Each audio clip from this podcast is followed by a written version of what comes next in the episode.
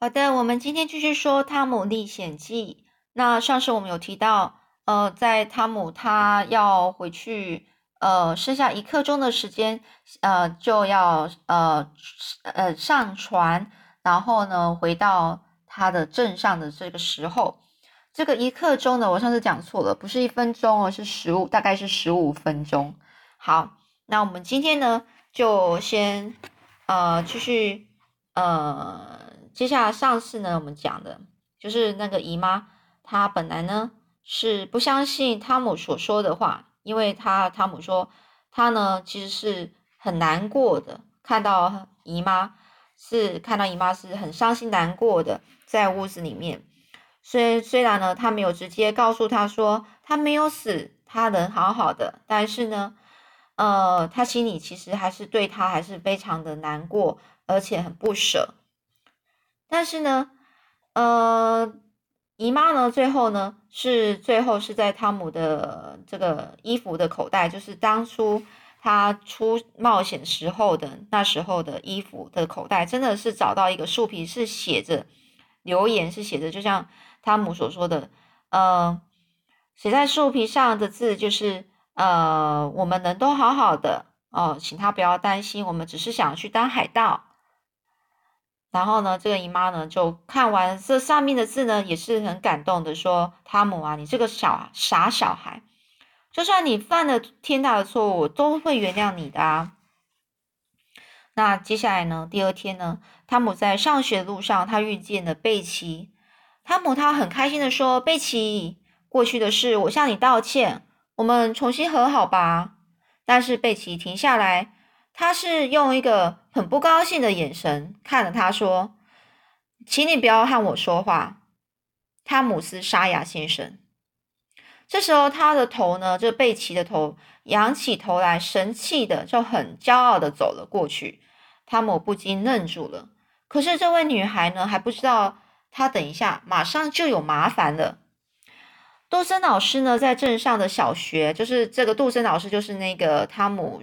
汤姆的那个老师，他在镇上的这个小学教了很多年了，因为他本来是想当医生，所以呢，每次呢在学生在做功课的时候，他就会拿从抽屉里面拿出一本医学的书来看，只是没有一个学生知道他到底在看什么书，而汤姆乔和乔以为呢，他看的是海盗或是探险那那一类的书。有的同学是认为那是应该是历史的有关历史的书，有的坚持一定是关于动物或是植物学的书。大家都凭着自己的想象，然后去去判断、去猜想，但是最后就是没有人亲自亲眼看到到底是什么书，因为一到下课的时候，老师就会把书放到抽屉里面，然后把它上锁。那这一天午休呢，贝奇就从老师的桌子前面经过。他就发现钥匙居然还插在钥匙孔上，哎，这是一个非常非常千载难逢的机会啊！他就四周看一看有没有人，发现没有人，于是他就打开抽屉，拿出那本书开始翻。那是一本非常厚的书，封面上是有三个字，就是解剖学哦，但但是英文的话就是一个字，很长的一个字。其实他不懂解剖学这个深奥的名词，就是他看到那个那一个字的时候，他不知道那是什么意思，便好奇的就打开看了几页，翻到一幅画的很精美的彩色插图，就被吸引住了。这时候呢，这个贝奇发现呢，有一个人影突然突然出现在他的身边，他吓得回头看，原来是汤姆。但是因为贝奇是突然被吓到，所以他赶快合上书本，就是可能是太过紧张，不小心就把那一个很漂亮的插图给撕破了。他将书塞回抽屉里面，然后呢又羞又恼的大哭起来了。又羞就是就是被被人家看到觉得很丢脸，然后呢又很生气的感觉。那汤姆呢，他就。觉得很突然，也也不知道说贝奇为什么突然哭了，但是呢，或是生气，那贝奇就直接就说：“汤姆，你不但偷偷溜进来，你还看偷看别人在看看的东西，真是真是下流。就是说，他不应该，汤姆不应该呢，偷偷的进来，看到他正在看老师的这个东西的的这个书这件事情，他觉得这是不应该的。这个汤姆就说：“我怎么知道你在偷看老师的书啊？”那贝奇又说：“我知道你会告诉老师。哎呀，怎么办呢？都是你啦，害我把书撕破了。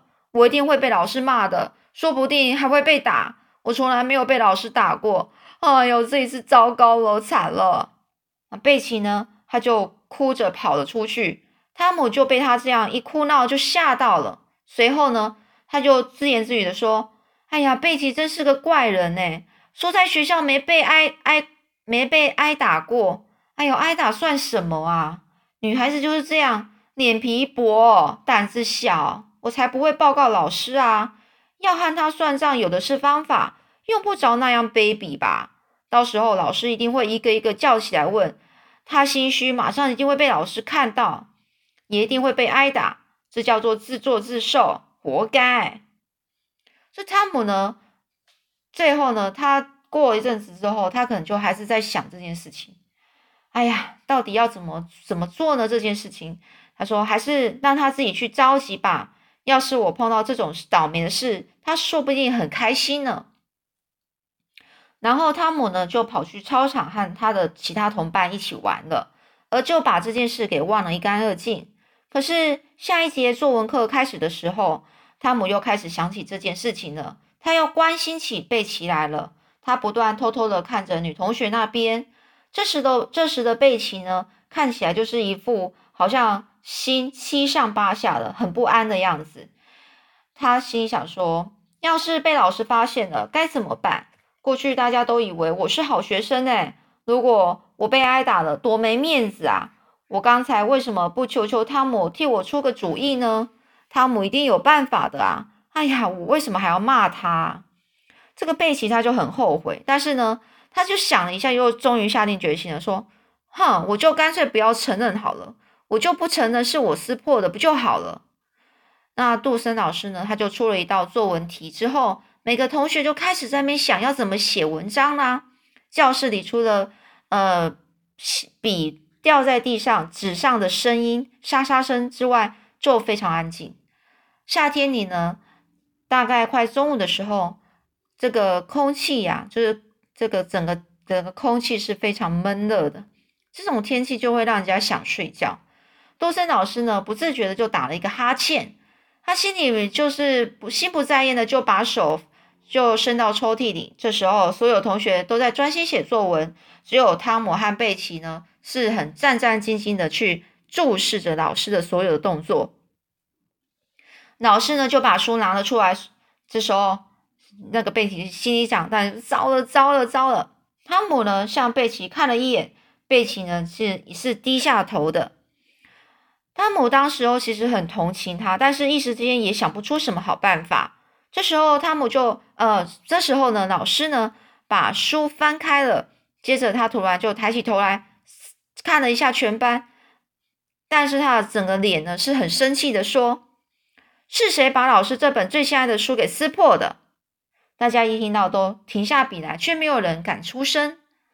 这时候老师一个个念喽：“洛杰斯，是不是你撕的？”“不是我，老师。”“乔哈勃，是不是你？”“没有，没有，我根本没有动过那本书。”问过几个人之后，轮到汤姆了。汤姆斯沙哑，是你吗？汤姆斯心里想说：“应该怎么样回答呢？”他终于还是说：“哎，没有，不是我。”男生都问完了，就该问问女生了。路易斯·密勒，是不是你呢？这个女生也摇摇头。苏珊·哈勒，是你吗？她也摇摇头。眼看就要问到贝奇了，汤姆紧张的浑身发抖。这时候老师说：“贝奇，萨奇尔。”汤姆看了一下贝奇，贝奇的脸呢已经被吓得发白了。贝奇，难道是你撕破的？为什么老低着头，头抬起来？这时，有一个念头像闪电似的在汤姆的脑子里浮现，他马上站起来，大声说：“老师，那是我不小心撕破的。”杜森老师听到这句话，一肚子气立刻爆发出来，他抓起了教鞭，教鞭有可能就是什么，就是 可能是棍子之类的，狠狠的就打了汤姆一顿。又在放学后就处罚他站了罚站两个小时。全体同学都惊讶汤姆竟然有这样的举动，而贝奇却充满感激还有敬重的眼神注视着汤姆。就凭这一点，汤姆就认为，即使挨一百次打，他也是非常值得的啦。为什么呢？为什么值得呢？当然，他就觉得说，他帮了贝奇这件事情是非常值得的意思啦。那这时候第接下来呢，暑假前呢，汤姆计划本来他计划有很多玩法，一直期待着暑假的到来。但是假日真的开始的时候，这个暑假开始的时候，一切计划都落空了，因为他不小心得了得了麻疹，必须躺在床上休养。而且呢，他又因为不听姨妈的劝告，自己下床到镇上去玩，就让整个病呢又更加重了，不得不又多躺了三个礼拜。这段时间对汤姆来说简直是比一世纪还长啊！一世纪是一世纪就是一百年啊！所以呢，经过医生仔细的诊断呢，姨妈小心的看护，汤姆的病呢，最后终于有了起色。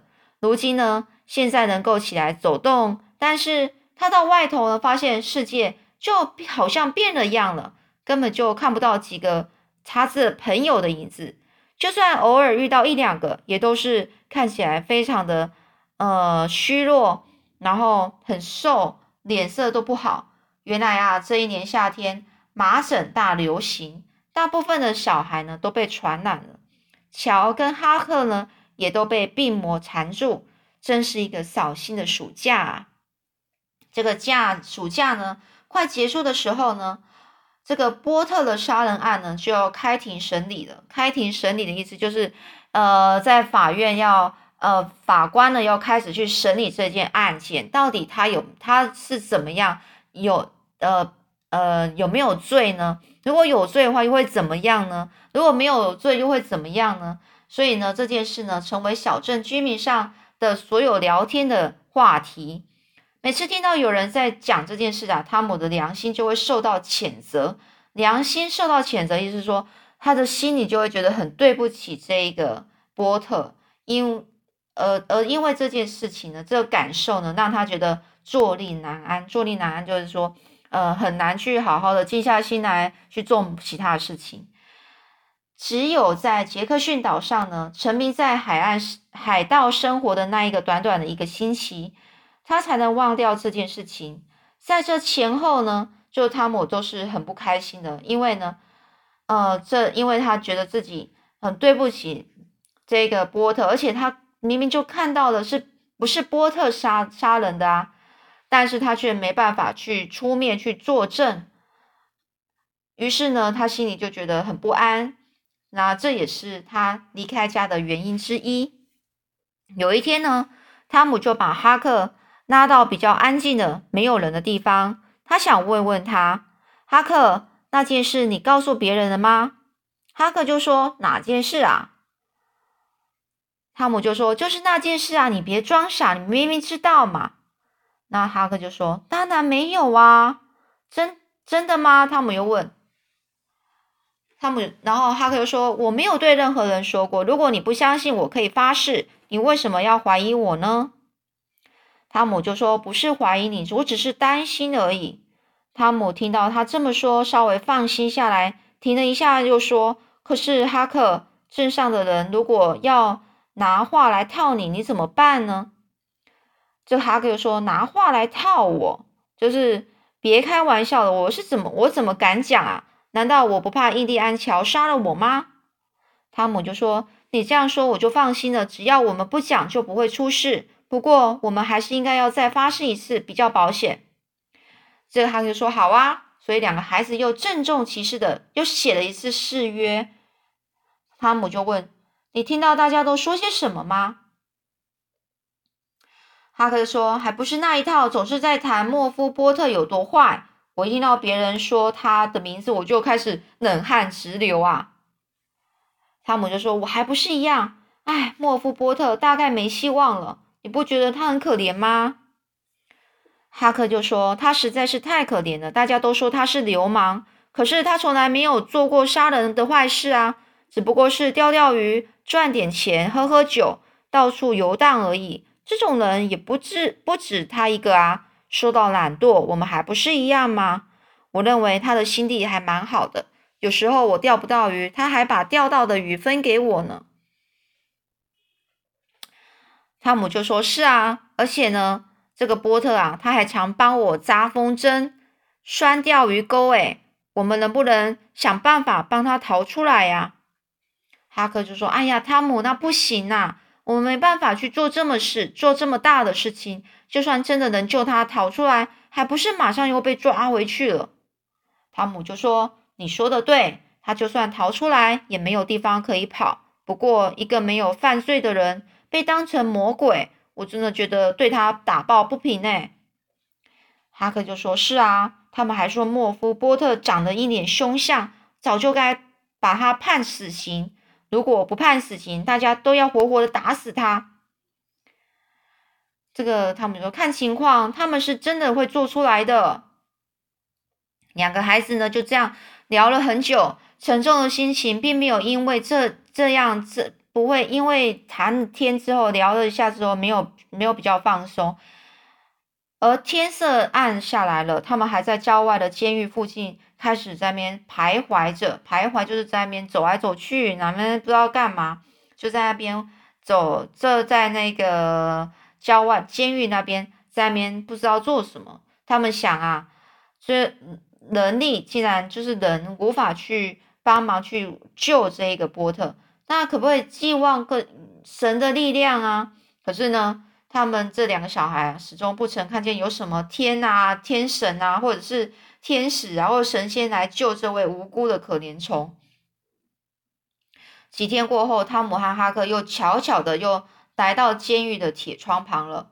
这个莫夫波特由于案情重大，被单独关在一个牢房里。他们以前也是曾经趁着看守人。不在的时候来过几次，这一次他们同样又给了这个波特带来了香烟和火柴。每当波特收到他们的东西的时候，都流着眼泪，再三向他们道歉道谢。但是呢，那样只会增加这个这两个孩子的不安。尤其呢，这个他这个波特的死期已经慢慢接近了。也许呢，今天晚上就是他们最后一次见面。一想到这里呢，这个汤姆和哈克心里就像被刀子割了一样。莫夫莫夫波特呢？波特他被关在监狱里很久了，脸上整个都长满胡须，看起来非常的憔悴，深深陷落的两个眼睛也没有毫无神采，毫无神采就是看起来很没精神哦。孩子们，你们对我太好了，比镇上的任何人都好，我死也不会忘记你们的。我在这个黑暗的地方常常自言自语。我从前常替镇上的孩子扎风筝，告诉他们钓鱼的好地方。可是现在老懦夫、老莫夫出事了，我都出事了，他们都把我忘记了。只有汤姆和哈克没有忘记我，所以我也绝不会忘记你们的。这个波特就是有气无力的说着，这两个孩子呢，感动着流下眼泪。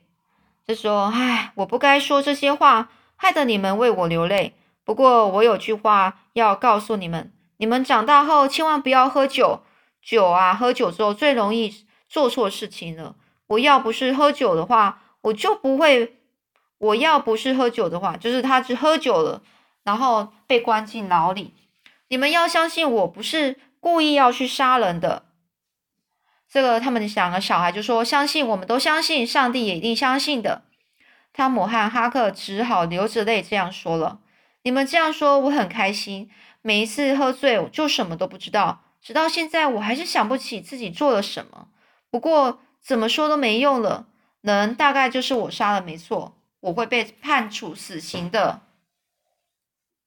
可是波特，这是无意做的，也许不会被判死刑啊。”波特又说：“不不不，你们的好意我懂，但是我知道我不可能被减刑的。减刑的，就是就是被呃，就是处罚不会那么严重的意思。我不可能被处罚的变轻啊，就是那个处罚那个罚罚那个处罚变轻的他不可能的。反正呢，我也想开了，就是如果要是这样丢脸的活着，倒不如死了算了吧。可怜的莫夫波特似乎已经看破了一切，但是汤姆和哈克却不堪良心上的谴责。只要他们勇敢说出来，他们我们亲眼看见沙医生呢，并不是莫夫波特这样的这样的话，那波特不就可以得救了？可是他们已经再三发过誓，绝对不能说。而这两个小孩对自己的胆小和不忠实感到非常的惭愧。这时候。这个波特呢，就跟他说：“喂，汤姆和哈克，你们靠过来一点吧，让我看看你们的脸。就是这样，对对对，一个人被关在牢里，能够看到亲切而熟悉的面孔，是多么高兴啊！你们能不能轮流站在另一个人的背上，让我摸摸你们的小脸呢？好，好，好，我们握握手，请你们把手伸进来，我的手太粗大了，伸不进去。哎呀，好小的手啊！可是。”这些小手帮老懦夫的忙可真大啊！非常谢谢你们。汤姆就带着满脸泪痕回到家里。当天晚上，他整个夜晚都做着噩梦。第二天到第三天，他都不断的在法院上、法院的门前在面徘徊着，几次想跑进去告诉这些大人们真实的情况，但是却总是提不起勇气。汤姆竖起耳朵，注意听到从法院出来的人的的谈话内容，却没有一次是对莫夫波特是有利的。情况是越来越糟啊！第二天下午，传镇上传播的谣言都说印第安小的证言确实可靠。陪审团会怎么判决呢？已经是不问可知的了。